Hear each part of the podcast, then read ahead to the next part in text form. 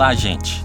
Esse é um podcast do segundo encontro de líderes, Colhendo e Acolhendo, que está ocorrendo entre os dias 26 de abril e 1 de maio, organizado pela região norte da BUB, Aliança Bíblica Universitária do Brasil. Meu nome é Rui e neste episódio falarei sobre os Salmos e uma visão cristã para o lamento.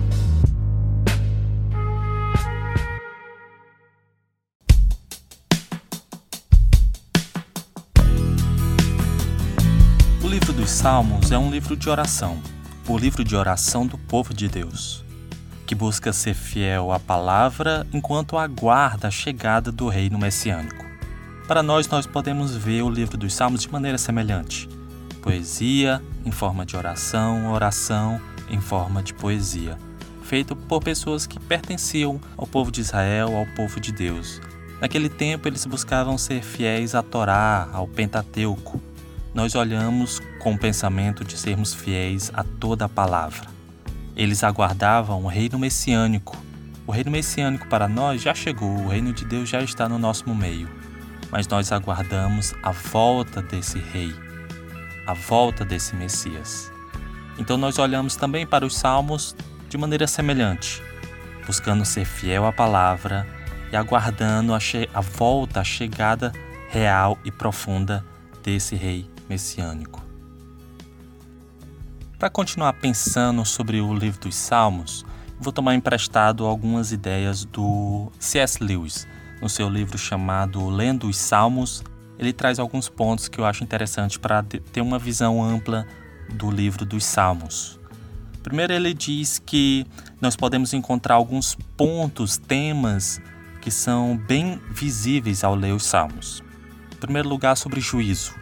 Assim como ele, talvez para a gente seja uma surpresa ver que esse tema está tão presente nos Salmos, né? De como o juízo de Deus, aquele grande dia, o dia da ira do Senhor, está presente aqui no livro dos Salmos. Lewis diz assim: Foi portanto com grande surpresa que, primeiramente, observei como os salmistas falam sobre os juízos de Deus. Eles dizem: Exultem e cantem de alegria as nações pois governas os povos com justiça e guias as nações na terra. Salmo 67, 4. Regozijem-se os campos, cantem de alegria todas as árvores da floresta, porque ele vem, vem julgar a terra. Salmo 96, versículo 12 e 13. O juízo aqui é aparentemente uma ocasião de regozijo universal. Os povos pedem pelo juízo. Senhor meu Deus, tu és justo, faze-me justiça, Salmo 35, 24. A razão aqui a gente consegue perceber que é que os judeus imaginavam esse juízo como alguém que vai reclamar a um juiz o seu direito ou uma injustiça que sofreu. Nós cristãos pensamos de uma maneira um pouco diferente, como um julgamento onde nós somos o réu, nós somos os culpados e que vamos ser julgados ou que somos perdoados e, portanto, não precisamos passar por nenhuma forma de condenação. Mas esse juízo permeia por muitos e muitos salmos. Depois a gente encontra um outro tema que é ainda mais difícil de se ler, que é sobre as maldições. A gente encontra em vários salmos poetas falando sobre como eles desejam que haja uma maldição aos seus inimigos, aqueles que lhe perseguem. Isso é uma coisa que a gente vê frequentemente nos Salmos. E sempre fica a dúvida como é que a gente vai ler hoje nas nossas vidas cristãs esses salmos, né? Isso é realmente difícil, mas uma coisa que a gente pode tomar em primeiro lugar é honestidade. O salmista está sendo completamente honesto diante de Deus, dos seus pensamentos, dos seus sentimentos, da sua ira, da sua raiva, do seu senso de injustiça. Então nós precisamos também ser honestos diante de Deus quando lemos, quando oramos. A gente também precisa lembrar que esses salmos que falam sobre coisas difíceis, e eu lembro bem de um caso típico que é o Salmo 23. O Salmo 23 é um caso assim bem interessante para pensar sobre esse tipo de maldição o autor está falando sobre de coisas muito mais pastorais, de como o Senhor é o meu pastor, mas depois de falar sobre pastos verdejantes, das águas tranquilas, da firme confiança em meio ao vale da sombra da morte, de repente a gente se depara com o versículo 5, onde ele fala: Preparas um banquete para mim à vista dos meus inimigos. Então o anfitrião ele oferece não somente uma festa, mas ele quer oferecer uma festa enquanto os inimigos estão olhando. O prazer do poeta em sua prosperidade momentânea não seria completo a menos que aqueles inimigos horrendos que costumavam olhá-lo, olhar a ele com desprezo, estivessem assistindo aquilo tudo e odiando. Essa talvez não seja a situação mais dura, existem salmos ainda com maldições mais severas. Mas é bem simbólica porque é um salmo 23 com um teor mais pastoral e continua essa honestidade crua de querer que os inimigos sejam derrotados. É claro que isso fazia parte muito mais forte da cultura daquele tempo, onde os povos tinham batalhas frequentemente, então isso fazia mais parte da cultura do dia a dia. Mas isso também pode ser uma tentação para cada um de nós. Então, como nós podemos ter honestidade nas nossas orações, mas não ter esses sentimentos em nossas vidas? Porque não é porque os salmistas falavam sobre isso que significa que a gente também deve ter esses sentimentos. Nós precisamos ler os salmos à luz dos ensinos de Jesus. Compreendemos que é necessário sim ser honesto em oração diante de Deus dos nossos sentimentos, às vezes não tão bons, mas sobretudo a gente precisa lembrar que a nossa oração precisa ser à luz dos valores da palavra de Jesus.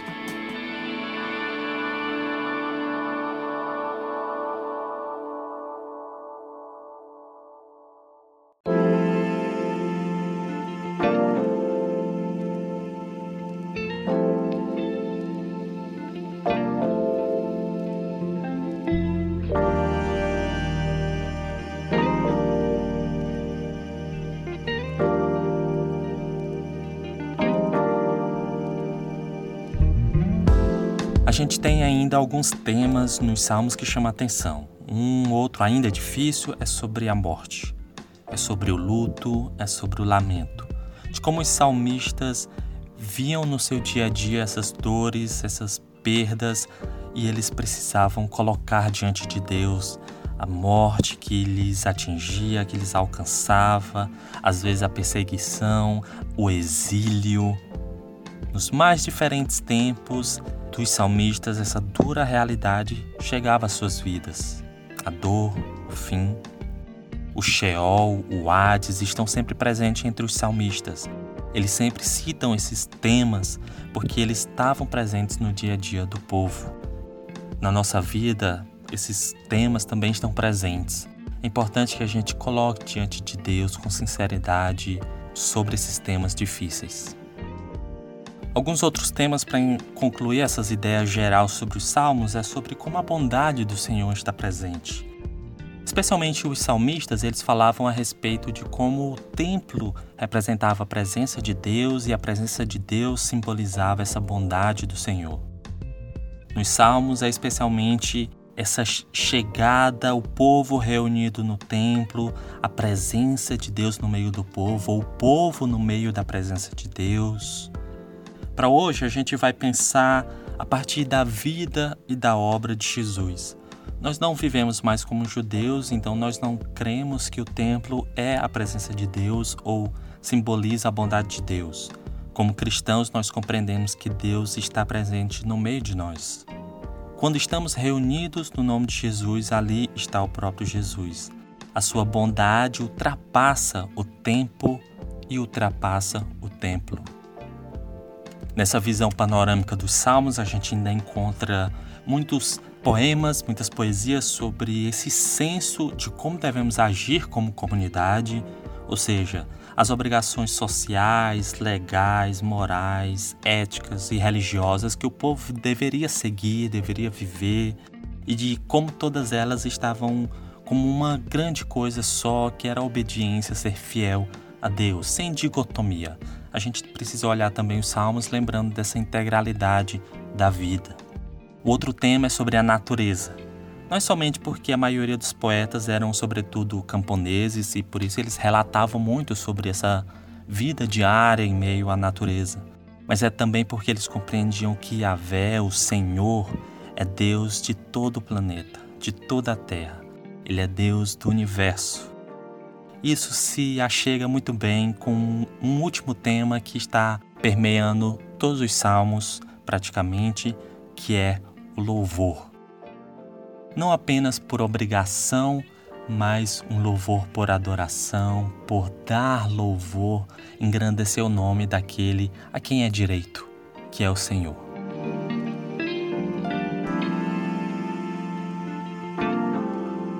Os Salmos é um livro cheio de poemas, cheio de poesias em forma de orações. E se é um livro de orações, precisamos pensar o que é oração, né? Oração é mais que falar, oração é abrir o coração. Por isso, nem sempre oramos quando estamos, entre aspas, em oração. Às vezes a gente só está falando. Orar é, sobretudo, sinceridade é ter coragem para reconhecer-se limitado a ponto de nem mesmo saber como orar. Talvez por isso os salmos nem sempre nos são simples de entender, porque eles oravam. Ainda que sejam poemas, tenham ritmo, uma beleza organizada, eles também têm a subjetividade, porque eles, apesar de serem divinamente inspirados como palavra de Deus, eles também são profundamente humanos.